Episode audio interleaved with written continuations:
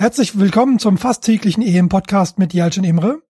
Und heute möchte ich sprechen über die Spiele der Gruppe C und D. Meine Gäste heute sind Stefan Ürsfeld.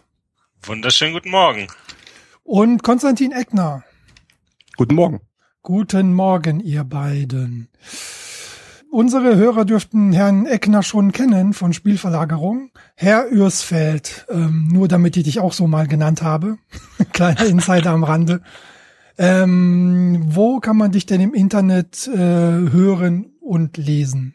Man kann mich äh, zumeist auf der englischsprachigen Seite ESPNFC lesen. Dort mhm. arbeite ich als äh, Deutschland-Korrespondent. Mhm. Vornehmlich kümmere ich mich da natürlich dann um, um Bayern, Dortmund, das, was international halt interessiert, um die US-Stars der Liga wie Brooks, Bobby Wood und Fabian Johnson. Mhm. Und äh, ansonsten habe ich noch einen kleinen Blog, da nenne ich mich dann Dietfried Dembowski und äh, das findet man unter Dembowski ermittelt.de, ich glaube mit einem Bindestrich.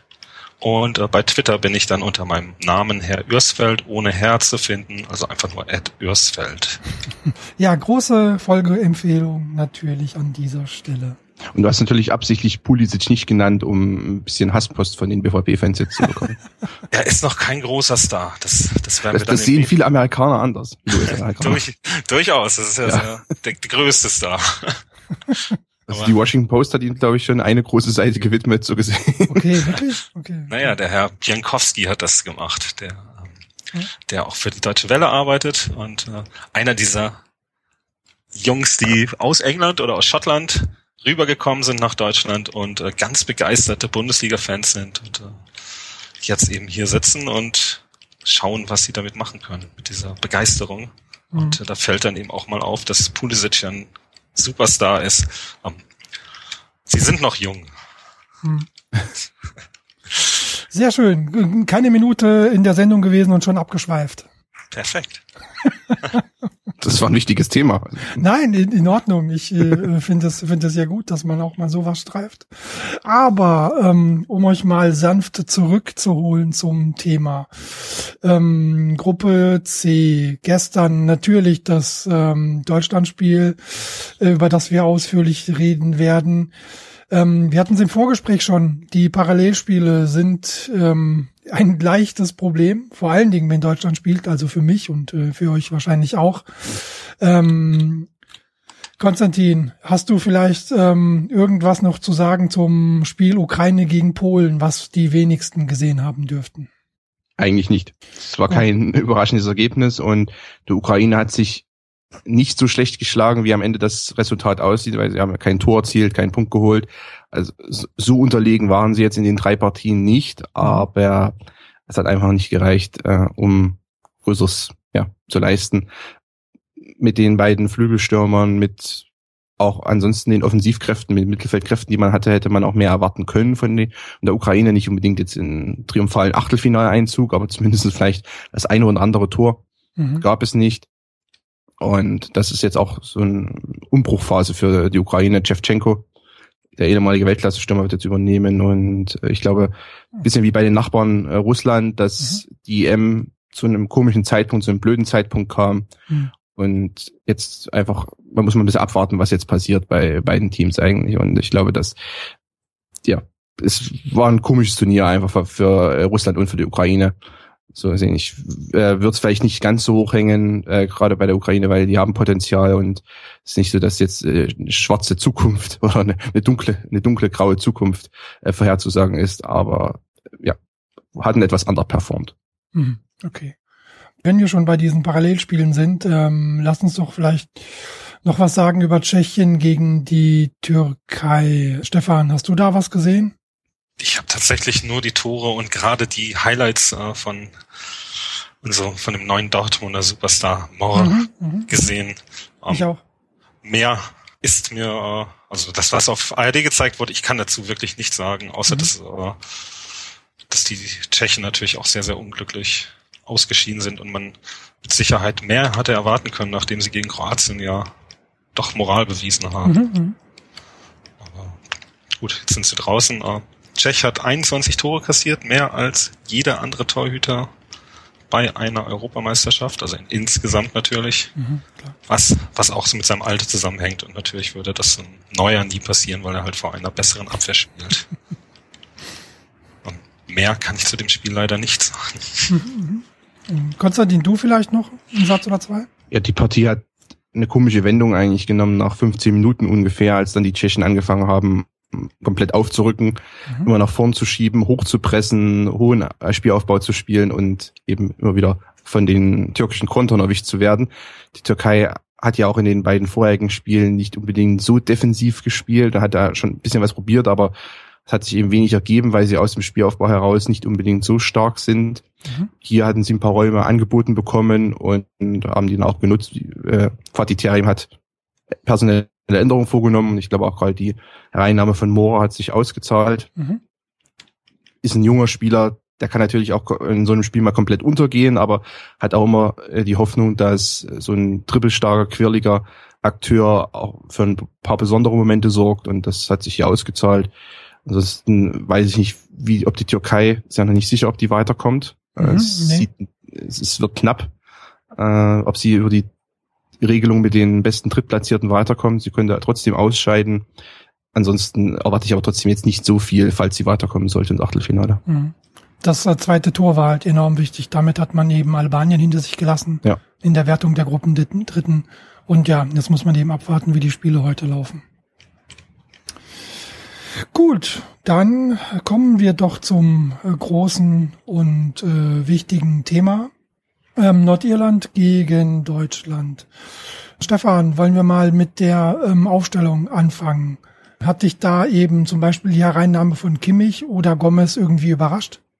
Der Hereinnahme von Gomez hat mich wenig überrascht. Äh, war ja abzusehen, dass er in der Offensive einen anderen Ansatz finden muss, dass er eben auch jemand haben muss, der ähm, Spieler vorne bindet und dadurch dann Freiräume schafft, äh, wie das ja auch prima gelungen ist dann, dass äh, Müller und Götze immer wieder auf der Linie gespielt haben und das auch für Ösel einfach ein viel, viel einfacheres, viel, viel mehr Räume hatte und viel mehr Passstationen gefunden hat. Ähm, Kimmich war ich ein bisschen überrascht, äh, mhm. Aber durchaus natürlich ein, vernünftiger Wechsel gegen vor allen Dingen gegen eine offensiv schwache Mannschaft. Denn äh, haben wir relativ schnell gesehen, bis auf seinen Heber da in der elften Minute, der so ein bisschen, weiß nicht, arrogant rüberkam schon fast, als er. Fandst du? Naja, hätte er auch einfach draufhauen können. Oder was, wollte er besonders schön machen auf jeden Fall. Aber sonst hat er ja in der ersten Halbzeit wirklich unfassbar viel fürs Offensivspiel getan. Mhm. Und äh, in der zweiten Halbzeit auch. Also es war eine, was man von Höfe das nicht sehen kann, weil er halt da auch limitiert ist. Und das äh, das ist ja auch allen bekannt. Äh, insofern eine sehr, sehr gute Entscheidung von Löw. Mhm. Konstantin, würdest du, was die ähm, Bewertung hier von Kimmich ähm, angeht, irgendwie Stefan zustimmen? Ja, also würde ich machen. Ich glaube ich, man sollte jetzt aufpassen, dass man ihn nicht zu sehr in den Himmel hebt. War auch von seiner Leistung angetan, aber mhm. es gibt ja bei solchen Turnieren und der Außenwertung dann oft dieses Schwarz-Weiß-Malen. Also entweder ein Spieler mhm. ist kurz vorm Weltfußballertitel oder er ist eigentlich äh, nicht berechtigt, nominiert zu werden. Ja, so gesehen, wieso ist der eigentlich mitgefahren? Ja, genau. Also da, was macht er eigentlich im Team? Und da gibt's ja 15 bessere in der Bundesliga und dann werden die aufgezählt. Mhm. So gesehen ist es ganz gut, wenn man da mal auf dem Teppich bleibt, aber man hat gesehen, dass Kimmich eine Alternative einfach für die Rechtsverteidigerposition darstellt. Er wurde defensiv nicht so gefordert. Das kann man ihn jetzt aber schlecht zum Vorwurf machen das muss man eher den Nordiren zum Vorwurf machen. Mhm. Er hat aber auch bei den Bayern ja während der Saison schon gezeigt, dass er defensiv zuverlässig ist. Da hat er mehr als Innenverteidiger gespielt, aber das ist ja trotzdem ein Hinweis darauf, dass er auch als Rechtsverteidiger jetzt mit Boateng an seiner Seite, mhm. der dann den, sofern er nicht verletzt ist, hat, kann er schon auch einen guten Flügelstürmer verteidigen, denke ich. Das hat man ja gestern auch in Ansätzen schon gesehen, dass ähm, immer wenn Kimmich dann doch ein bisschen zu offensiv stand, äh, dann dann war Boateng eben auf der Seite, hat so lange abgesichert, bis Kimmich dann auch wieder zurück war und die dann zu zweit auf den Linksaußen der Iren, dessen Name mir jetzt schon entfallen ist. Dallas. Dallas gehen konnten. Insofern, das war ja auch ganz gut abgesichert und mit Boateng an seiner Seite ist das natürlich ohnehin, das ist der beste Innenverteidiger bei diesem Turnier und das, äh, das wird ihm gut tun. Trotz alledem wird es natürlich gegen Spanien oder Frankreich, Italien, eben die Gegner, die jetzt kommen können, anders aussehen. Da bin ich mal gespannt, ob äh, Löw dann weiter auf so eine offensive Variante setzt oder ob er dann doch eher konservativ aufstellt und erstmal absichert mit Hövedes. Ähm, ihr habt das ja schon gesagt, also die ähm, Nordiren haben sich da jetzt nicht wirklich in der Offensive bemüht. Ich glaube, hervorheben muss man da vor allen Dingen das ähm, Spiel von Mesut Özil, oder Konstantin? Ich meine, so wie er Tempo reingebracht hat, so wie er die Bälle durchgesteckt hat, die Pässe an den Mann gebracht hat, ähm, stimmen die 99 Prozent Passquote? Die stimmen. Es gab ja. nur einen einzigen Fehlpass von Özil, wie ich ja. gestern gehört habe. Also ja, Wahnsinn. Ja, und seine Pässe finden ja doch dann meistens eher so im letzten Spielfeld Drittel oder zumindest in der gegnerischen Hälfte statt. Weniger als vielleicht als bei Groß, der, dem man das jetzt auch nicht zum Vorwurf machen kann, aber dessen 100 und wie viel auch immer Pässe dann ja doch auch mehr tief im, in der eigenen Formation stattfinden. Özil eigentlich mit einer typischen Özil-Leistung. Äh, spielt präzise, macht gute Aktionen, hatte bei dem Spiel auch keine Aussetzer dabei, weil er verhaut ja hin und wieder mal eine Aktion, was wie gesagt, ich auch, auch jetzt nicht unbedingt äh, so zum Vorwurf machen würde, denn das passiert ja eigentlich jedem Offensivspieler, dass er nicht immer unter Druck dann die beste Entscheidung findet, aber Ösi ist schon einer, der auch unter Druck viele präzise Pässe spielen kann, viele Lücken in der gegnerischen Formation sieht, die eben andere Spieler nicht erkennen können. So gesehen ist er einfach ein wichtiger Spieler für die Mannschaft und mhm. wird auch gern mal zu Unrecht kritisiert und aufgrund vielleicht seiner ja, hängenden Schultern, die ihm dann äh, vorgeworfen werden. Ja, was, aber als, als ob das irgendwas Neues wäre. Also bitte. Eben. Es hat sich aber auch bei dieser Europameisterschaft wieder herausgestellt, dass das gern mal so als Zielscheibe dann benutzt wird. Mhm. Ja, ist auch das Einfachste, nehme ich an. Deswegen. Ja, aber ähm, die erste Halbzeit, Stefan, das war ja wirklich, ähm, ja, also fast ein anderer Sport als äh, eben das Spiel gegen Polen. Ähm, so viele Chancen herausgespielt, so viel Tempo äh, gehabt im Spiel nach vorne. Aber leider muss man auch sagen, viele Chancen auch vergeben. Definitiv viel zu viele Chancen vergeben. Was aber, glaube ich, in dem Spiel gar nicht so wichtig war, auch wenn Löwe sich danach dann kritisch äußerte, denn wenn du dir diese Chancen rausspielst und man weiß ja, dass Thomas Müller jetzt nicht in zwei weiteren Spielen zweimal den Pfosten oder die Latte trifft oder am Torhüter scheitert. Nicht, ja. Ja, das und was mich dann wunderte, sind wir kurz in der zweiten Halbzeit schon, dass Götze, der ja durchaus auch Ansätze gezeigt hat in dieser neuen Rolle, die er gespielt hat, mhm. viel mhm. besser gestanden hat, dann nach diesen zwei großen Chancen, die er sich ja nun auch rausspielte durch seine Bewegung, ausgewechselt wurde direkt und dafür dann dieser uninspirierte André Schürle reinkam.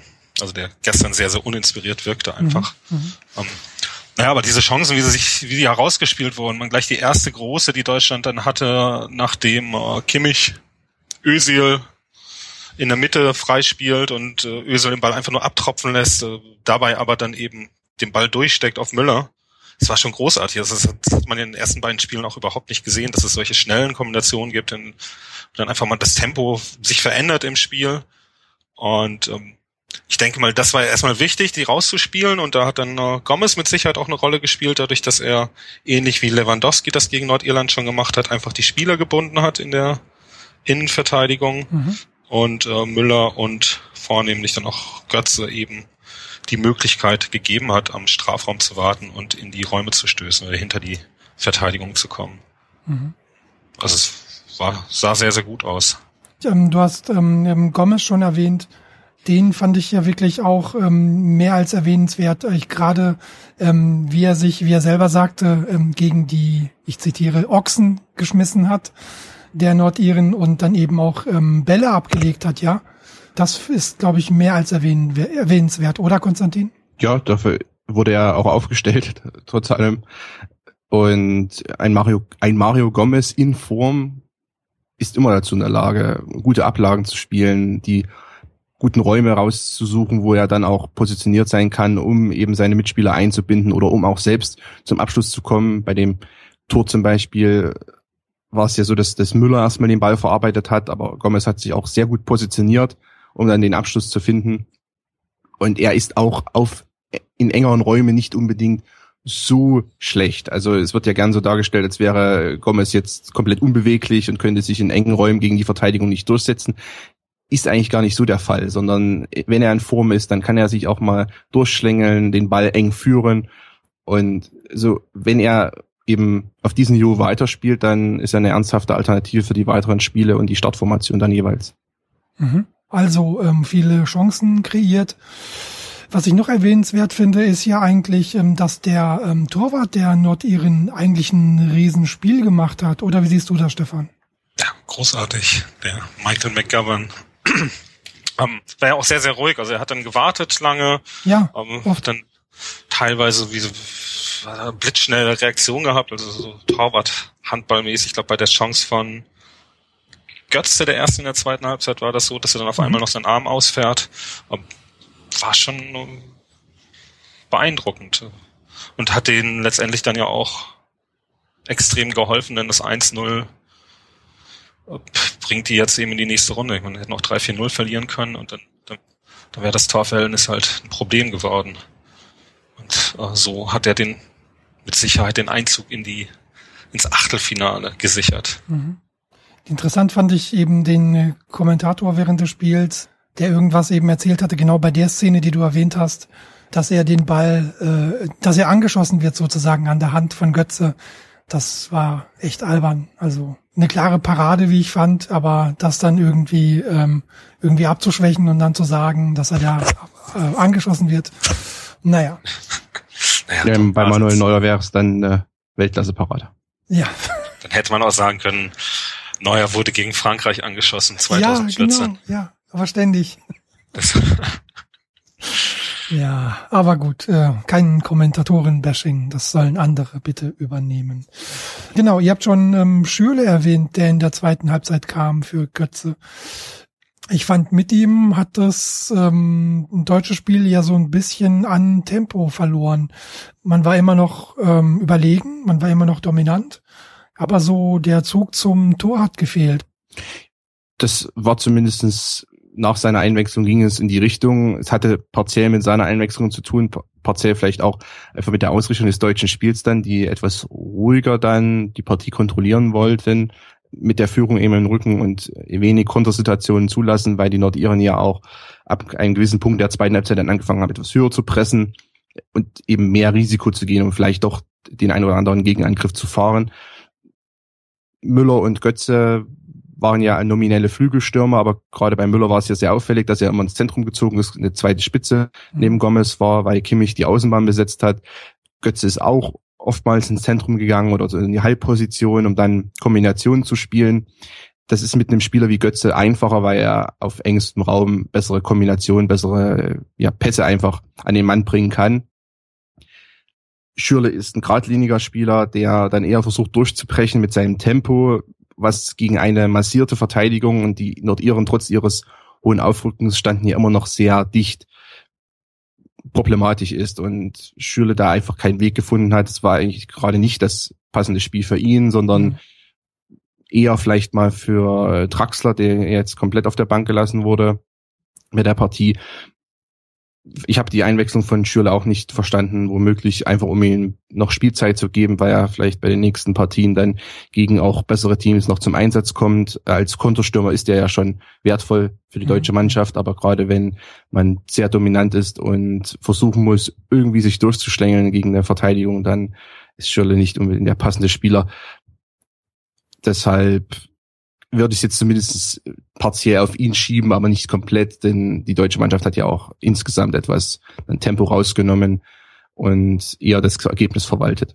Ja, das Spiel ist schon sehr zerfasert, aber man muss, muss auch sagen, man, er hatte sechs Pässe gespielt, die nicht zu Toni Groß gegangen sind.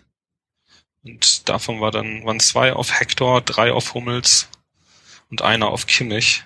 Da sieht man dann ja auch schon so die, die Ausrichtung seines Spiels. Sechs ging dann nochmal auf Groß ähm, der hat halt offensiv kaum stattgefunden. Ne? Also der hat ja in den ersten Spielen durchaus die Räume vorne gefunden, auch wenn er dann reinkam. Mhm. Ähm, Gerade gegen Polen hat er dann ja in den ersten sechs, sieben Minuten, bis er sich dann auch dem allgemeinen Tempo des Spiels angepasst hat, ja. ähm, glaube, eine sehr, sehr gute Chance für, für Özil rausgearbeitet, als er sich aber den linken Flügel durchgesetzt hat, den Ball zurücklegte. Aber das hat alles gestern äh, war, war einfach nicht da. Mhm. Um, ähm, aber das Spiel ist auch zum Schluss einfach sehr zerfasert. Also klar, Nordirland hat dann ein bisschen mehr getan, aber Deutschland wollte ja auch eigentlich gar nicht mehr. Die haben das Polen-Resultat wahrscheinlich doch irgendwie im Kopf gehabt und mhm. haben es dann gut sein lassen. Mhm. Also die zweite Halbzeit war ja nicht mehr vergleichbar mit dieser Leistung in der ersten Halbzeit. Ähm, was noch zu erwähnen wäre oder wen man noch erwähnen muss, meiner Meinung nach, Kedira. Ähm, Konstantin, wie hast du ihn denn gesehen? Nicht unbedingt schwach, aber unpassend für die Partie. Mhm. Genauso wie im Polenspiel schon muss man hinterfragen, ob Kedira der passende zweite Sechser für die Spielsituation, für die Gegebenheit im Spiel ist, denn er ist einer, der sicherlich, wenn sich Lücken ergeben, dann in diese Lücken stoßen kann, der Räume füllt, der ein sehr guter Gegenpressing- und Pressing-Spieler ist. Also wenn Deutschland auch defensiv gefordert ist und aber wenn er den Ball ins Umschaltspiel hat, kommen muss, genau. dann ist Kedira sehr wertvoll. Aber wenn man eigentlich Angriff für Angriff immer wieder auf eine sehr dichte Verteidigung zuläuft und eher diesen präzisen Ballverteiler braucht, dann hat man den in Toni Groß.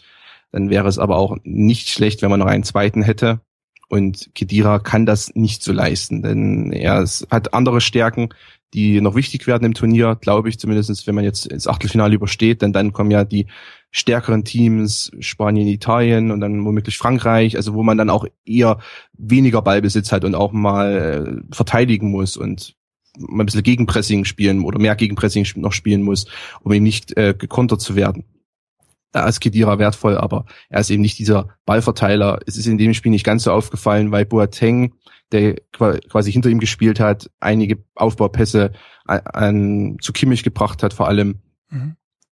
Trotzdem ein zweiter äh, Sechser, ein zweiter Spielmachender Sechser neben Groß würde auch Groß selber helfen, denn ansonsten läuft wieder sehr viel über ihn dann und Groß kann da ist ein starker Aufbauspieler, aber kann natürlich auch nicht immer für Überraschung dann sorgen, sondern ist, irgendwann weiß ja der Gegner auch, was Groß dann macht. Mhm, das ist auch kein Vorwurf jetzt an ihn direkt, sondern wenn er natürlich so stark gefordert wird und dann wieder 120 Ballkontakte hat, dann wird das ab einem gewissen Punkt etwas problematisch für ihn.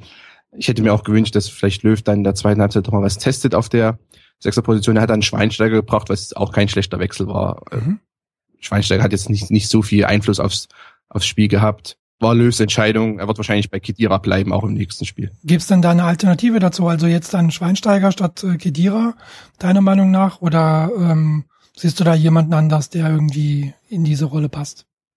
Schweinsteiger ist auf alle Fälle eine Alternative, weil er auch ein guter Stratege ist, auch ein guter Aufbauspieler. Auch in der Richtung etwas besser als Kedira.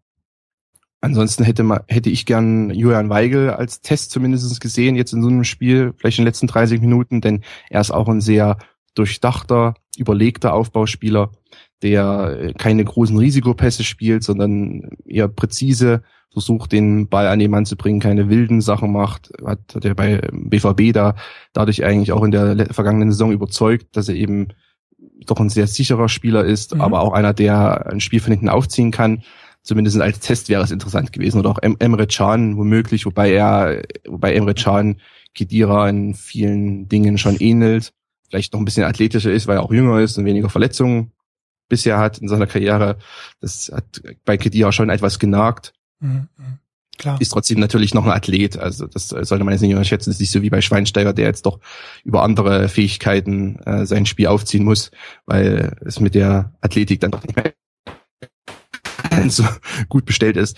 Also es gibt Alternativen auf der 6, aber Löw hat die nicht getestet. Deshalb glaube ich einfach, dass Kedira auch weiterhin der zweite Sechser neben Groß bleibt. Mhm. Mhm. Okay. Gut. Gibt's denn irgendwie noch einen Spieler, den wir erwähnen sollten, eurer Meinung nach? Weil mein Zettel wäre dann damit durch. Jerome Boateng wurde verletzt ausgewechselt oder angeschlagen ausgewechselt. Ja, das ist das keine Neuigkeiten. Noch nicht, okay. Also ja, Wade, Wade hat zugemacht. Es hörte sich alles nicht so dramatisch an. Ähm, wird man dann sehen. Ne? Das, es sind ja auch noch drei Tage bis vier Tage bis zum Spiel. Ne? Am Don Sonntag spielen die Sonntag? Ja, ja, genau. Sonntag, 18 Uhr. Mhm. Ich glaube nicht, dass er zu Wade der Nation wird. Ähm, wäre natürlich ein, herber Eine reicht auch. Eine ja. wäre natürlich man, ein herber Verlust. Ja kann man nur hoffen, dass äh, für die deutsche Mannschaft das ja nicht ausfällt, denn ich, es, es, klingt, es klingt etwas merkwürdig, aber ein Ausfall von Hummels wäre nicht so schlimm wie ein Ausfall von Boateng Aha. im Moment. Ne, gerade weil, weil Hummels ja auch, das hat man gestern auch in einigen Situationen gesehen, er braucht halt immer so ein bisschen zwei, drei Spiele, bis er wieder Normalform erreicht hat nach seinen Verletzungen. Das war ja in Dortmund auch immer wieder der Fall. Gestern hat er, glaube ich, zweimal unnötige Ballverluste in der eigenen Hälfte. Was dann gegen Nordirland natürlich überhaupt nicht wichtig ist. Ich glaube, einmal ist dann Ösel noch hinterher und hat den Ball am eigenen 16er zurückerobert. Ähm, wäre nur ganz gut, wenn man so einen sicheren Mann wie Boateng daneben hätte, der natürlich dann das Spiel auch von hinten raus aufbaut und deswegen, äh, wie Konstantin das gesagt hat, ja Teile dieser Kedira-Rolle auch erfüllt. Und mhm. er hat ja dann auch wieder, glaube ich, sechs, sieben Pässe auf, auf Hector links gespielt, diese langen Bälle, die dann auch, glaube ich, zu 70, 80 Prozent ankamen. Das, das hat dann ja schon Vierter gespielt. Dann kamen die wahrscheinlich so 75 Prozent an. Mhm. Das ist schon beeindruckend, was er in in den letzten Jahren macht. Das ist ja nicht erst bei diesem Turnier so, sondern spätestens seitdem er 2014 dann auf die Position gerückt ist, mhm. in der Nationalmannschaft auch. Aber wenn wir mal kurz hypothetisch schwarz sehen würden, ja? Konstantin, was wäre denn da eine Alternative? Also wenn Boateng ausfallen würde für ein Achtelfinale, müsste man ähm, vielleicht eben einfach nur einen anderen Verteidiger reinstellen? Oder würdest du an Löws Stelle vielleicht sogar die ähm, Aufstellung eben ändern, indem du ähm, hinten anders spielen lässt, also mit ähm, Fünferkette oder Dreierkette? Ich bin im Moment eigentlich der Überzeugung, dass die Dreierkette, Fünferkette vom Tisch ist, wenn Löw hat sich ja bei der Nominierung gegen Sebastian Rudi und gegen Karim Bellarabi entschieden. Das mhm, wären stimmt. zwei typische link, äh, rechte Flügelläufer, die man einsetzen könnte. Ich bin nicht davon überzeugt, dass Kimmich oder Emre Can, dass die die rechte Flügelläuferposition so gut besetzen können. Kimmich hat ein gutes Spiel gemacht. Bei, ja, er könnte es womöglich schon. Hat mich da auch ein bisschen überrascht, denn ich hatte ihn als etwas äh, spielmachenden, aber nicht ganz so offensiven Rechtsverteidiger eingeschätzt, aber ist hat die Wege trotzdem gegangen. Also theoretisch wäre eine Fünferkette denkbar, wobei eben die Nominierungen vor dem Turnier für mich darauf hingedeutet haben, dass Löw das Thema erstmal abgehakt hat und mhm. wirklich mit einer Viererkette durchs Turnier geht. Deshalb bin ich trotzdem eigentlich der Meinung, dass er dann eher Boateng eins zu eins ersetzt mit Mustafi oder Hövedes. Ja, wenn man noch, wenn wir einfach mal ein kleines bisschen spekulieren, dann hat die Leistung von Kimmich jetzt gegen Nordirland muss natürlich davon äh, da abwarten, wie hoch die Löw jetzt einschätzt, also wie sehr stark er die jetzt gewichtet, einfach bei seiner, bei seinen künftigen Entscheidungen. Aber wenn er jetzt vielleicht davon überzeugt ist, dass Kimmich der Rechtsverteidiger bleiben sollte, dann könnte es sogar für Jonas Hector eng werden. Denn Inwiefern? Ja, weil, weil in dieser Nordirland-Partie hat man gesehen, er ist von diesem starken Linksfokus, den er gegen Polen hatte, den seine Mannschaft gegen Polen hatte, wo also viel über links lief, aber eben wenig zusammenging, der das Spiel mehr auf rechts verlagert hat. Also Kimmich viele Ballkontakte gegeben auf der Außenbahn, hat Müller einrücken lassen, was eben besser funktioniert hat. Vielleicht ist es sogar so, dass er äh, Benedikt Hövedes wieder auf die Linksverteidigerposition stellt, so wie er es bei der WM gemacht hat, mhm. um gegen Top-Mannschaften. Dann jetzt im Achtelfinale wird man womöglich auf die Slowakei treffen. Da spielt das vielleicht noch nicht so die große Rolle, aber ich bin noch nicht mal so sicher, ob Jonas Hector wirklich bis zum Ende des Turniers hundertprozentig gesetzt ist. Äh, diese Entscheidung jetzt im Nordirland-Spiel hat so ein bisschen darauf hingedeutet, dass er eben mit dem Offensivspiel über links nicht zufrieden war. Äh, Hector hat die ein oder andere Flanke auch nicht unbedingt so präzise in den Strafraum gebracht und ist ansonsten ist kein ist überhaupt kein schlechter Linksverteidiger, also einer, der wirklich auch in den letzten Jahren eine sehr gute Entwicklung hingelegt hat. Trotzdem war jetzt gegen Polen im Aufbauspiel auch nicht unbedingt gewinnbringend und jetzt gegen Nordirland hat man sich dann eben entschieden, das alles ein bisschen auf die andere Seite zu verlagern. Das war womöglich ein Zeichen, dass man vielleicht von Hector auch nicht komplett überzeugt ist. Deshalb kann ich mir zumindest äh, vorstellen, also ist es zumindest denkbar im entferntesten, dass vielleicht Hövedes auf die Linksverteidigerposition geht und dann wäre ja äh, Mustafi, wenn dann die erste Alternative zentral, wobei jetzt Hövedes gegen Nordirland Boateng ersetzt hat, also mhm. es ist vieles möglich. Äh, das hat Löw ja auch schon bei der WM gezeigt, dass er einfach mit diesen flexiblen Verteidigern, Mustafi, Hövedes, Rüdiger wäre auch einer gewesen, die also sowohl außen als auch innen spielen können, dann einiges ausprobieren kann. Und bei der WM war ja dann die Entscheidung, dass er Alarm rechts spielen lässt und Höwe das als defensiven Linksverteidiger dann oder als defensiven Außenverteidiger dann links. Das wäre also wieder denkbar. Je nachdem, wie er einfach auch die Situation dann einschätzt, wenn man auf Italien, Spanien und wenn man die überwindet, dann vielleicht auf Frankreich oder England trifft. Mhm. Und das wären, das werden wirklich die Härtetests dann für Deutschland. Äh, bisher war das ja nur, nur äh, eine Probeübung. ja, stimmt. Also gerade was die Linksverteidigerposition angeht, ich muss das fast noch mal kurz anrempeln zumindest, ja. Das ist ja wirklich hausgemacht. Ich meine, man hätte mit Marcel Schmelzer einen gehabt, der diese Position äh, nominell ausfüllen kann. Aber ähm, ja, äh, wir haben ja schon, glaube ich, genau, Konstantin, wir haben ja schon darüber spekuliert. Äh, du hast darüber spekuliert, was äh, oder warum der Schmelzer nicht dabei ist.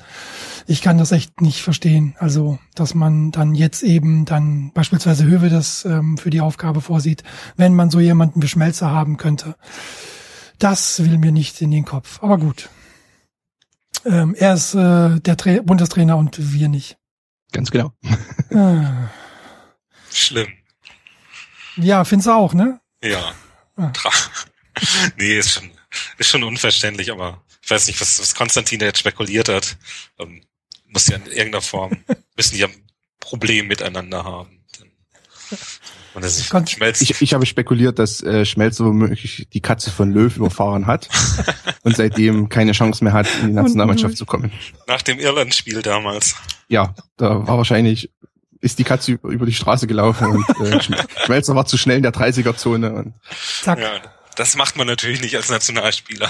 Eben. Und dann und hat er noch keinen Führerschein gehabt. Nein, das war ein anderer. Oh Gott. Oh Alles Dortmunder. Alles Dortmunder, ja.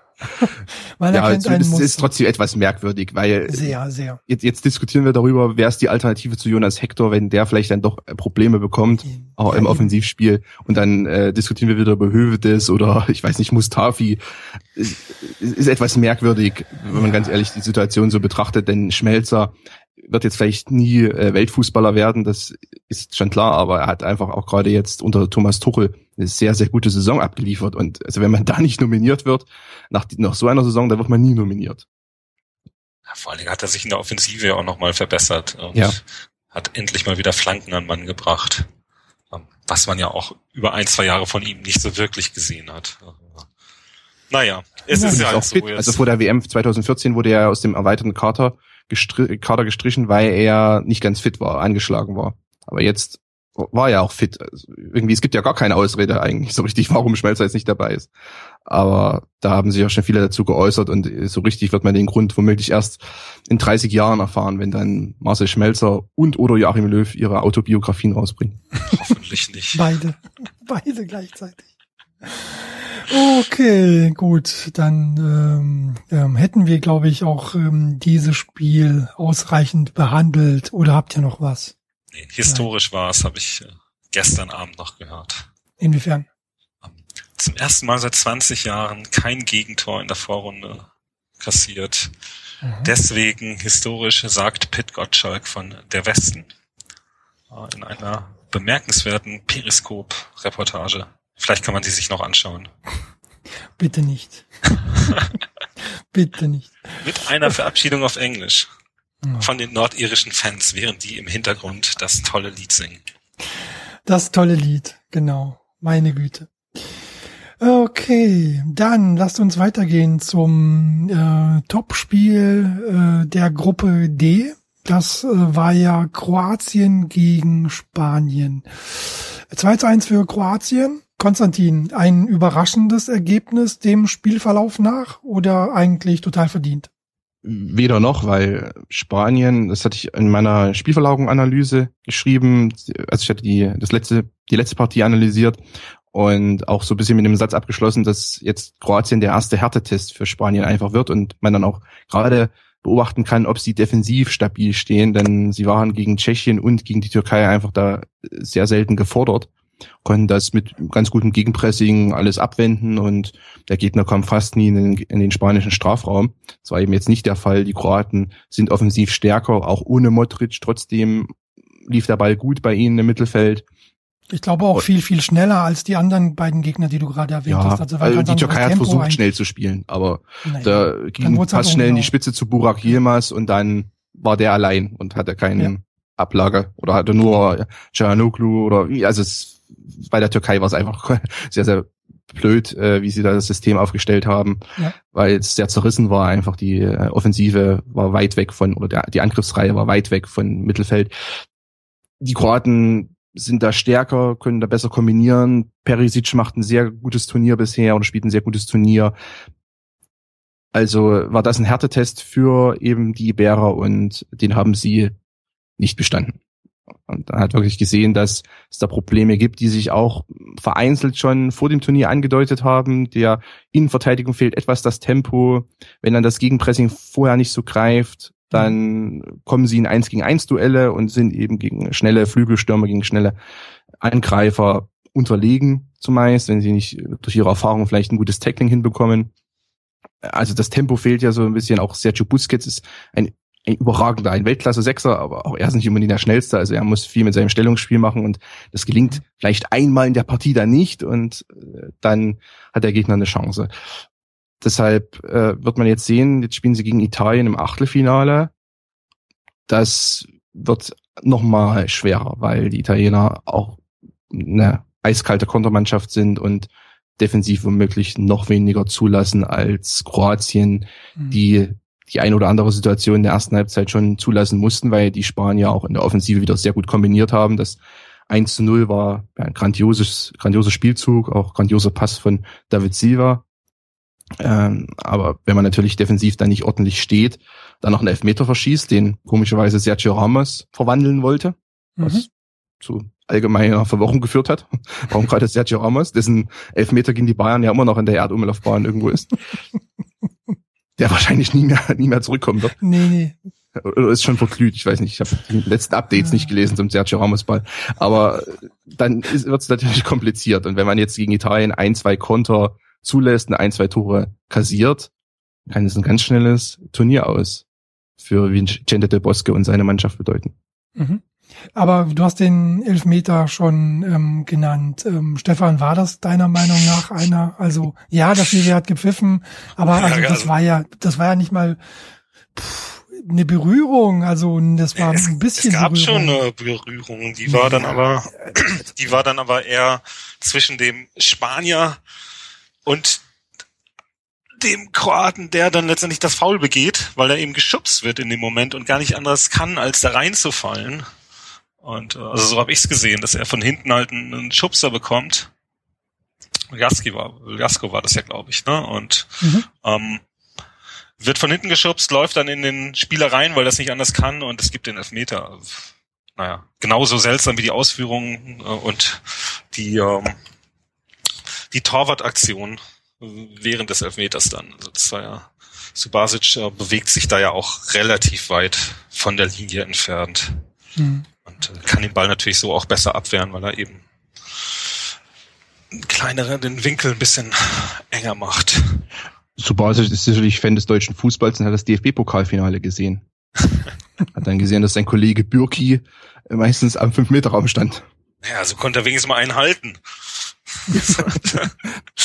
Der junge Kimmich. Genau, das, das war einer der merkwürdigsten Elfmeter, den ich im Profifußball gesehen habe. Und äh, auch, auch hier äh, war es ja wieder der Fall. Und es gibt ja da bei den Regeländerungen, wird das ja eigentlich sogar noch verschärft, dass er so wirklich eine gelbe Karte bekommt als, wenn ich mich richtig entsinne, ich glaube eine gelbe ja. Karte bekommt als äh, Torhüter, wenn man eben die Linie verlässt.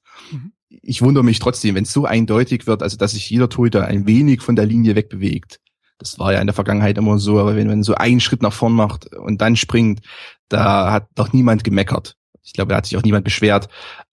Aber in dem Fall, wenn es dann wirklich, keine Ahnung, drei Meter geht und dann wirklich äh, der Abstand zur Torlinie größer ist als der Abstand zur fünf Meter Raumlinie, dann wird es irgendwann zu offensichtlich und dann muss vielleicht auch wirklich der Schieds äh, Schiedsrichter einschreiten und sagen, also den müssen wir jetzt wiederholen oder. Äh. Mhm. Vielleicht hat er über seine Headphones dann auch schon gehört, dass es kein Elfmeter war und war beruhigt. Ach so. Aber hm. Wer weiß. Das mich auch gewundert. Also ähm, der Schiedsrichter Keupers, der ist eigentlich einer der strengeren Schiedsrichter des Turniers gewesen. Und das war, war wenig streng in der Regelauslesung. Mhm. Und Kroatien hat eben auch eines der, der Tore des Turniers bislang geschossen. Also Wahnsinnstor, das 1-1. Mhm. Wie Peresic sich da erst gegen drei Mann durchsetzt, den Ball mit der Hacke zurückzieht und dann wirklich ganz genau auf Mann spielt. Mhm. Kalinic den Ball dann mit, mit dem Außenriss versenkt und dann so cool abdreht noch dazu. Äh, Wunderschön. Ja, genau. Wunderschönes Tor. Er freut sich ja gar nicht. Das ist ja das, das Tolle dabei. So, als wenn es das Normalste der Welt wäre. Ich dachte im ersten Moment, der Ball wäre daneben gegangen, weil er so reagierte. Ja. Ganz, ganz toll. Also, wunderbares Tor. Ja, sehr schön, sehr schön. Und äh, man muss auch dazu sagen, dass äh, Spanien, glaube ich, seit ähm, wie vielen Spielen? Oh, die haben schon Neun. ewig keine zwei Tore mehr kassiert. Ja, also seit 987 Minuten, glaube ich, kein Tor kassiert und zwei bei der EM ja schon Jahrhunderte nicht mehr. Mhm. Ja, also das äh, gab eine Grafik dann während oder eine Einblendung während des Spiels. Das, äh, das vorletzte Tor der Spanier war 2008, Harasteas. Dann haben sie 2012 ein Tor kassiert bei der EM und jetzt zwei bei dieser gegen Kroatien. Also sch- schon eine verrückte Statistik eigentlich. Wenn man sich mal so überlegt, wie die, die Spanier eigentlich defensiv standen, ja auch in den vorherigen Turnieren, die sie gewonnen haben. Das hat sich aber leider ein bisschen geändert. Es ist vielleicht auch gerade defensiv fehlen etwas die Alternativen. Äh, Innenverteidigung, das sind zwei Veteranen, die auch nur schwerlich auszuwechseln sind, weil sie einfach auch eine gewisse Stellung in der Mannschaft haben, im spanischen Klar. Fußball an sich. Und die Alternative auf der Bank ist ja nur Marc Bartra, der Neu-Dortmunder, der bei Barca jetzt keine ganz große Rolle gespielt hat, sondern teilweise nicht mal im Kader war. Und ich bin nicht unbedingt davon überzeugt, dass der Bosque den so gern in einem wichtigen Spiel bringen möchte. Javi Martinez von Bayern ist nicht dabei. Dann ist man doch, ja, nicht so gut besetzt, einfach was die Innenverteidigung betrifft. Deshalb wird es wirklich interessant sein für Spanien, äh, inwieweit man sich gegen Italien dann durchsetzen kann, denn wenn man da auch wieder das Spiel dominiert mit 60 Prozent Ballbesitz, viele Angriffe fährt, die Außenverteidiger hoch aufstellt und dann nur noch mit zwei bis drei Mann absichert und Italien eben in diese Kontersituation kommt über Pelle und Eder, vielleicht Insigne, wer auch immer dann am Ende spielt, waren sie ja schon sehr gefährlich jetzt bisher in der Gruppenphase und das Mhm. könnte auch gegen Spanien dann für das ein oder andere Tor reichen. Also es ist äh, wirklich eine interessante Entwicklung, weil eigentlich nach den ersten beiden Spielen habe ich schon vermehrt gelesen, dass ja eigentlich die, ja, dass der Boskes Mannschaft der Top-Favorit auf den Titel jetzt ist. Ja, schon wieder. Das ja. ist eben Ja, dieses Schwarz-Weiß-Denken einfach bei so einem Turnier. Jetzt, äh, die Franzosen haben nicht so überzeugend gespielt, also sind die jetzt raus aus dem äh, Top-Favoritenkreis. Ja. Äh, Die Deutschen haben nur 0-0 gegen Polen gespielt, die werden wahrscheinlich gleich ausscheiden. Äh, ja, Spanien gewinnt gegen Türkei und Tschechien und auf alle Fälle, die werden den Titel jetzt holen. Also es Mhm. ist Weil, aber diese Aufregung macht es ja auch aus. Das natürlich, ja, es ist natürlich auch irgendwie unterhaltsam. Äh, Ja. Genauso wie England vor dem Turnier ja schon quasi zum Titel geschrieben wurde. Dann nicht so überzeugend war gegen Russland. Und äh, dann schon nur fürs Achtelfinale gut war. Mindestens, ja. Dann gewinnen sie 2-1 gegen Wales in der letzten Minute und äh, haben den Titel schon fast sicher. Ja, also Roy. Hodgson ist jetzt, äh, wurde dann schon wieder zum Jahrhunderttrainer. Aber dann noch ein Unentschieden aufgrund der Rotation gegen die Slowakei.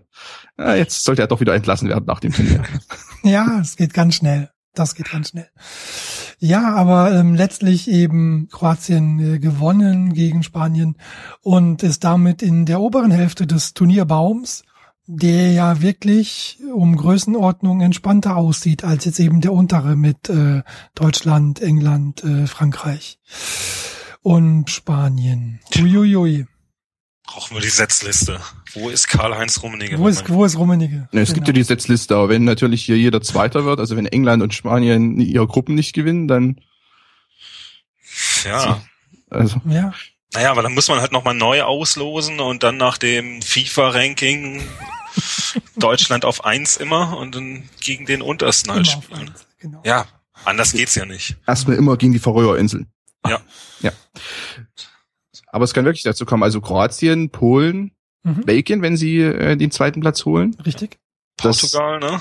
Portugal, ja genau. Ähm, Mhm. die- Schweiz, Wales, das ist, also das ist ja auch viele Mannschaften, die so auf ähnlichem Niveau sind, wobei ich Kroatien jetzt aktuell aufgrund der Leistungen etwas äh, darüber sehen würde. Belgien aufgrund der Individualität eigentlich auch, wobei es mhm. denen ansonsten ganz schön fehlt an vielem, aber hätten eigentlich das Potenzial, um diesen Teil des Turniers oder diese Turnierhälfte in der K.O.-Runde zu gewinnen und dann ins Finale einzuziehen. Kroatien auch eine Chance, Polen auf alle Fälle auch also eine dieser Mannschaften wird im Finale stehen und das ist eine interessante Entwicklung, während sich die äh, großen Europas, auch so ein bisschen die alten Nationen, wenn man so möchte, also Italien, Spanien, Frankreich, äh, England, Deutschland, die großen alten Fußballnationen dann gegenseitig ausschalten und da eben nur einer dann ins Finale kommt.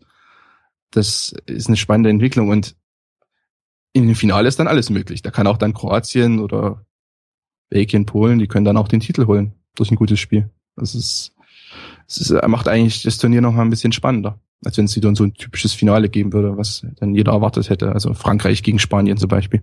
Aber vor allen Dingen haben wir jetzt ja direkt ab dem Achtelfinale richtig gute Spiele. Ja. Italien, Spanien. Das, äh, das braucht man ja auch nach dieser Vorrunde, die ja doch ein bisschen sich geschleppt hat am Anfang, aufgrund des, des neuen Formats mhm. und der langen Saison, die, die weiß nicht, auch noch gar nicht so oft herangeführt wurde. Ich glaube, dass, dass wenn man halt zehn Monate am Stück spielt, man nicht unbedingt ganz frisch ins Turnier geht. Und dann Ach, gegen. Das Argument kommt jetzt noch. Das, das wird noch kommen, aber es ist ja durchaus auch ein valides. Nein, berechtigt, berechtigt. Dann ähm, äh, vielleicht noch eine kleine Bemerkung zu den spanischen Trikots, um, um nicht in Mode-Podcast-Gefilde abzuschweifen. Wem ist das denn eingefallen? Irgendwer, der Aufmerksamkeit wollte. Sieht doch super aus. Also ja. Leute, Leute reden drüber und es gab jetzt von Sponsors so eine Erhebung auch über, über welche Trikotmarken oder Sportartikler geredet wird. Da hat Puma mhm. dann aufgeschlossen, nachdem uh, die die Schweiz sind, glaube ich, von 4 auf 35 genau. oder 36 Prozent hoch. Ja. Und natürlich redet man über die spanischen Trikots, ob man die sich jetzt unbedingt kauft, weiß ich nicht, aber wer kauft sich Trikots? Das sind Fans und die schauen dann vielleicht auch nicht drauf, wie die aussehen, sondern wollen dann jedes Trikot haben. Und, äh ja, als ich äh, Wobei die Fans ja tendenziell eher die Heimtrikots dann kaufen, damit sie auch farblich kennbar sind, glaube ich. Mhm. Also ich glaube, dass trotzdem dieses dieses einfach äh, Fuja Roja Trikot dann äh, eher noch beliebt bleibt bei den Fans, weil man dann ja als äh, Rot oder dieses Rot, Gelb, Orange da einfach dann wichtig ist, wenn man als Fan irgendwo auf der Straße oder im Stadion dann zu sehen ist. Ja, und sonst müssen ja. wir auch über die Türkei-Trikots reden. Dann, äh. Ah, nee, okay, okay, gut, Schluss. das ist ja interessante Farbgebung, das. das. stimmt allerdings. Und Kroatien hatte jetzt, glaube ich, in allen drei Spielen das blaue Trikot und nicht, genau. und nicht das äh, karierte. Was ja eigentlich das, das Trikot schlechthin ist. Ich glaube, das ist mit das bekannteste Nationalmannschaftstrikot überhaupt, weil hat man ja auch schon seit, seitdem es eigentlich die kroatische Nationalmannschaft gibt. Genau. Schade. Äh, ja. Wird noch kommen im Finale dann. Deutschland muss in den Auswärtstrikots antreten.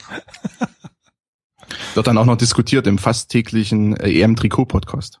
Mm, nein, das äh, kann ich versprechen. Habt ihr denn schon über das äh, deutsche Flugzeug geredet? Die Militärmaschine, mit der man durch Frankreich fliegt? Bitte was? Nein. Nein? Nicht. Okay, dann uh, schau dir das nochmal an und uh, schreibst du auf den Zettel für einen der späteren Podcasts. Ganz, okay. ganz tolles schwarzes Flugzeug in Frankreich. Okay, gut. Ja, lasst uns doch zum Abschluss noch einen äh, Blick werfen auf die vier Spiele sind's wieder heute. Ähm, ganz ehrlich, das mit diesen Parallelspielen nervt mich sehr. Ähm, ich habe immer das Gefühl, dass ich was, ich, dass ich was verpasse ist meistens ja nicht so, aber trotzdem, ihr kennt vielleicht dieses Gefühl. Anyhow, ähm, bizarrerweise spielt die Gruppe F vor der Gruppe äh, E. Ähm, naja, muss man auch nicht verstehen. Jedenfalls, äh, die Gruppe F, ähm, Ungarn gegen Portugal und ähm, Island gegen Österreich. Äh, Konstantin, was schaust du da und warum?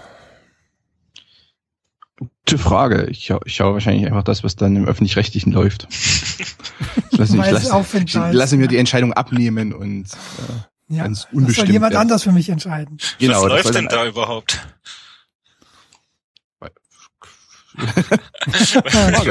Alle konsterniert. Wenn ich die Paarung so sehe, es ist ja beides nicht so richtig geil. ja. Also Island, Österreich wahrscheinlich, ne? Island, Österreich denke ich auch. Das läuft auch im Saint-Denis, ja. Äh, also im, im, im äh, Stade de France. interessante Partie eigentlich für das große Stadion. Äh, und Ungarn, Portugal, ja, das ist auch keine, keine ganz uninteressante Partie. Man muss natürlich auch aufpassen, es kann jetzt nicht jede Partie, weiß nicht, Deutschland, Frankreich oder äh, Spanien gegen England sein, das ist ja auch klar. Island gegen Österreich, das ist vielleicht deshalb spannend, weil es ja für die Österreicher auch ums Weiterkommen geht und sie eigentlich die Partie gewinnen müssen. Also sie müssen die Partie gewinnen. Mhm. Normalerweise, wenn ich das richtig überblicke, ja, müssen ja. sie die Partie gewinnen, äh, wenn Portugal nicht kommt. Nee, müssen sie. Nee, die müssen also die zwei Punkte, zwei Punkte und das kommen sie auch nicht weiter. Also eine Partie, die man sich auf alle Fälle anschauen kann. Äh, Island hat so diesen Underdog-Faktor und ja, irgendwie ein ganz sympathisches Auftreten. Äh, deshalb wird es auch nochmal eine interessante Partie und für, ja, ich glaube auch, dass in Deutschland ja dann das Interesse für das Abschneiden der Österreicher und Schweizer doch immer etwas größer ist als vielleicht äh, für das Abschneiden der Ungarn. Wer weiß, in welchen Teilen der Bevölkerung. Ja, ich weiß, worauf du hinaus willst. ja, aber Österreicher wird ja spannend sein zu sehen, äh, wo Alaba denn spielen wird und wie er spielen wird. Äh, wird ja wohl nicht mehr auf der 10 spielen, sondern wieder zurückgezogen. Junosovic soll wieder fit sein, habe ich mhm. Gelesen. Also er kann theoretisch wieder spielen. Sonst spielt eben Schöpf dann auf der 10. Und äh, Alaba wird sich dann zurechtfinden müssen. Er hat ja wirklich Probleme mhm. gehabt in den ersten beiden Spielen. War der denn verletzt im zweiten Spiel, so früh wie der runterkam? Er sagt nein. Mhm. War ja auch einigermaßen sauer. Koller hat ihn dann beruhigt mhm. und äh, sie haben sich wohl auch nochmal zusammengesetzt und drüber geredet. Ähm, da gab es ja dann eben die Probleme, dass äh, Koller es unglücklich findet, dass, äh, dass er bei Bayern in der Verteidigung spielt und bei Österreich im Mittelfeld. Wollt, wollte ihn dann aber auch nicht zurückziehen, nachdem Dragovic äh, gesperrt war. Insofern ist es ja dann auch ein hausgemachtes Problem. Aber Alaba will ja auch in der Mitte spielen. Das ist ja sein. Also äh, nochmal zur Nachfrage. Koller hat gemeint, es ist unglücklich, dass er bei den Bayern in der Innenverteidigung spielt. Und, genau. Ja, aber das ist trotzdem, glaube ich, liegt der Verein da die Marschroute fest. ja, äh, definitiv, definitiv. Deswegen. Und dann äh, im Anschluss wurde er gefragt, ob er dann eben für, für Dragovic dann eine Option wäre. Und das war Alaba dann nicht, denn er spielte dann ja auf der 10. Weiter vorne, ja. Ja. Naja. Noch weiter vorne. Mhm. Ja, das war, glaube ich, ne, einfach eine falsche Entscheidung. Alaba auf der 6 kann funktionieren, hat auch während der Qualifikation funktioniert, neben Baumgartlinger, das, die haben sich eigentlich sehr gut ergänzt. Auf der 10er Position, das ist dann wirklich etwas übertrieben. Und äh, wenn, wenn, wir, wenn Schöpf dort spielen sollte, finde ich, finde ich das eine gute Entscheidung. Ansonsten Sabitzer könnte auch theoretisch da spielen und Junusovic ja sowieso. Also da gibt's wirklich Alternativen als eben Alaba auf die Zehnerposition zu stellen, wobei im Spiel gegen Portugal womöglich auch die Überlegung war, dass man eben nochmal einen defensiv starken Zehner hat und dann quasi so Dreier Mittelfeld aufbauen kann gegen Portugal, die ja auch mit Dreier Mittelfeld spielen einerseits und eben andererseits offensiv stark sind. Hat nur nicht funktioniert. Nee. Diesmal nicht. Reichte trotzdem für einen Punkt. Ja, der hilft aber nicht wirklich weiter. Naja, wenn man jetzt Island schlägt, wenn man jetzt die die Will Grigg-Mannschaft schlägt. Ja, mal sehen. Dann äh, lasst uns weitergehen. Heute Abend dann zum Abschluss der Vorrunde Italien gegen Irland und äh, Schweden gegen Belgien. Herr Örsfeld, ähm, auch da äh, gibt's da Präferenzen? Italien, Irland, obwohl es natürlich auch das letzte Spiel von Slatan ist, wahrscheinlich mhm. das letzte Spiel sein wird. Mhm. Und ähm, davon ist auszugehen, ja. Trotz alledem wird es ganz interessant sein zu sehen, wie Italien sich jetzt gegen Irland schlägt, nachdem das ja gegen Schweden schon auch nicht so überragend war, wenn dann eben eine Mannschaft da ist, die, die hinten steht mhm. und ein bisschen das Spiel auf sich zukommen lässt. Anders als die Belgier das gemacht haben, ähm, auch wenig nach vorne tut. Und Irland hat ja auch noch Chancen weiterzukommen, müssen mhm. gewinnen. Mhm. Ähm, meinst du, meinst du, da wird viel rotiert werden, also auf italienischer Seite? Sie sind fest weiter. Ja, fest erster sogar. Ja. Also ist ja die einzige Mannschaft, für die es um gar nichts geht am dritten mhm. Spieltag. Ist halt immer die Frage, was macht man gerade vor so einem Spiel jetzt gegen, gegen Spanien? Nimmt man dann die Spieler raus und riskiert, dass die anderthalb Wochen gar nicht gespielt haben? Da weiß ich, wie lange jetzt die Abstände sind, aber auf jeden Fall für eine längere Zeit. Oder behält man den Rhythmus bei und wechselt vielleicht auf zwei, drei Positionen? Ich erwarte trotz alledem Rotation. Das mhm. ist ja der, der Klassiker. Und Belgien, Konstantin, die ähm, müssen natürlich jetzt auch gewinnen, um die nächste Runde sicher zu haben. Ein Unentschieden reicht auch schon. Damit hält man ja, dann. Selbst, selbst eine Niederlage, entschuldige. Ich korrigiere mich. Selbst eine Niederlage. Ja, aber um den Platz zwei zu halten, weil es okay. ja auch mal darum geht, da kommt man ja dann in die 100, ich glaube, ich weiß gar nicht, ob man als Dritter in die leichtere, äh, in den leichteren Turnierteil, K.O.-Teil dann kommen, aber als oberen. Zweiter auf alle Fälle. Und das wäre mhm. ja auch erstrebenswert für Belgien, dass man dann in, in der oberen Turnierhälfte ist, um, ja, mhm. eben die etwas leichteren Gegner womöglich zu spielen. Dann gegen Wales zum Beispiel im Viertelfinale. Das ist jetzt auch äh, nicht unbedingt ein Selbstläufer, aber das wäre für Belgien schon eine Chance, auch äh, ganz tief vorzustoßen im Turnier. Deshalb gehe ich mal davon aus, dass man zumindest schon dieses Unentschieden halten möchte. Da hält man Schweden auf Distanz, halt, hat den zweiten Platz. Den ersten kann man ja sowieso nicht erreichen. Bei Wilmots ist jetzt die Gefahr, wenn er vielleicht wirklich auf ein Unentschieden geht, ich will es ihm mal nicht unterstellen, das ist ja wäre nicht unbedingt die schlauste Idee, aber mhm. wenn er das macht, dann geht womöglich wieder Fellaini auf die Zehnerposition und dann wird das eine sehr zähe Partie, die Belgien ja. dann spielt. Ja, da, da sieht man schon dann die großen Unterschiede, wenn dann gerade Fellaini auf der Zehnerposition vor allem dadurch auffällt, dass äh, so ein Wuschelkopf hinter äh, Lukaku herumläuft. Und mit Axel Witzel dahinter noch einer, also es ist ganz verrückt.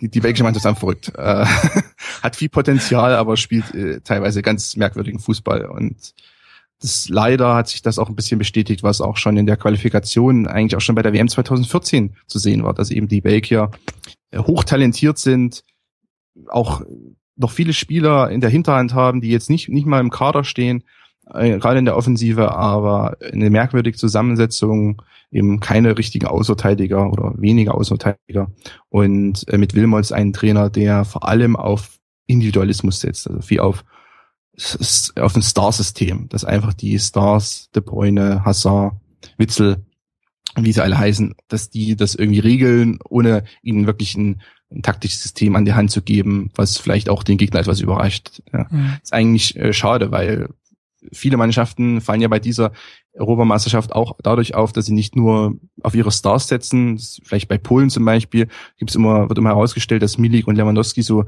offensiv stark sind, so wichtig für den Angriff, aber trotzdem versucht Nawalka ein System zu finden, um auch die anderen Spieler einzubinden. Dass eben nicht alles nur auf Lewandowski und Milik abzielt, sondern dass die vielleicht dann am Ende vollenden, aber eben äh, die Spieler dahinter und daneben dann trotzdem auch zur Geltung kommen und auch Entlastung schaffen. Denn gerade gegen die defensiven Mannschaften, die eng Mann decken äh, und vielleicht auch mal einen Topspieler aus dem Spiel nehmen können, dann sieht man eben sehr schnell alt aus. Und Belgien sah gerade gegen Italien äh, komplett hilflos einfach, äh, mhm. äh, gerade in der ersten Halbzeit aus, bis sie dann etwas aufgedreht haben. Aber auch da waren sie nicht unbedingt überzeugend.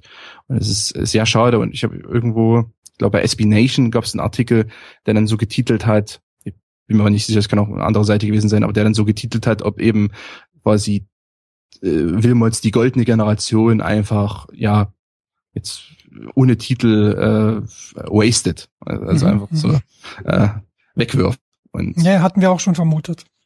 Irgendwie nichts damit anstellt und am Ende das eine goldene Generation bleibt, die aber, wo man dann vielleicht später darauf zurückblickt und sagt, Mensch, die waren talentiert und die hatten so viel Potenzial, aber mhm. gewonnen haben die auch im nächsten bei eben Turnier dann irgendwie als Geheimfavorit reingegangen und bei jedem Turnier dann im Viertelfinale ausgeschieden oder im Achtelfinale. Ja, das äh, bleibt spannend zu sehen, wie sich das in Zukunft entwickelt. Dann, wenn ich äh, auf die Uhr schaue, wir sind äh, bei knapp einer Stunde, würde ich sagen, lasst uns doch zusammenpacken für diesmal. Oder bleibt noch etwas zu sagen? Stefan? Überhaupt nichts. Es ist allumfassend hm. gewesen heute. Sehr schön.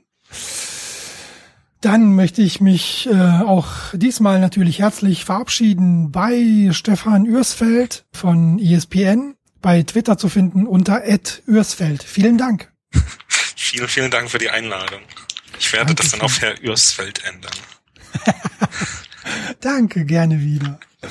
Und auch vielen Dank natürlich an Konstantin Eckner von Spielverlagerung bei Twitter zu finden unter cc-eckner. Danke, Konstantin. Danke euch. Dann äh, auch vielen Dank an euch, liebe Zuhörer. Wir sind wieder da am Freitagabend oder Samstagmorgen auf jeden Fall vor dem Achtelfinale und dann hören wir uns wieder. Bis dahin, bleibt uns gewogen und tschüss.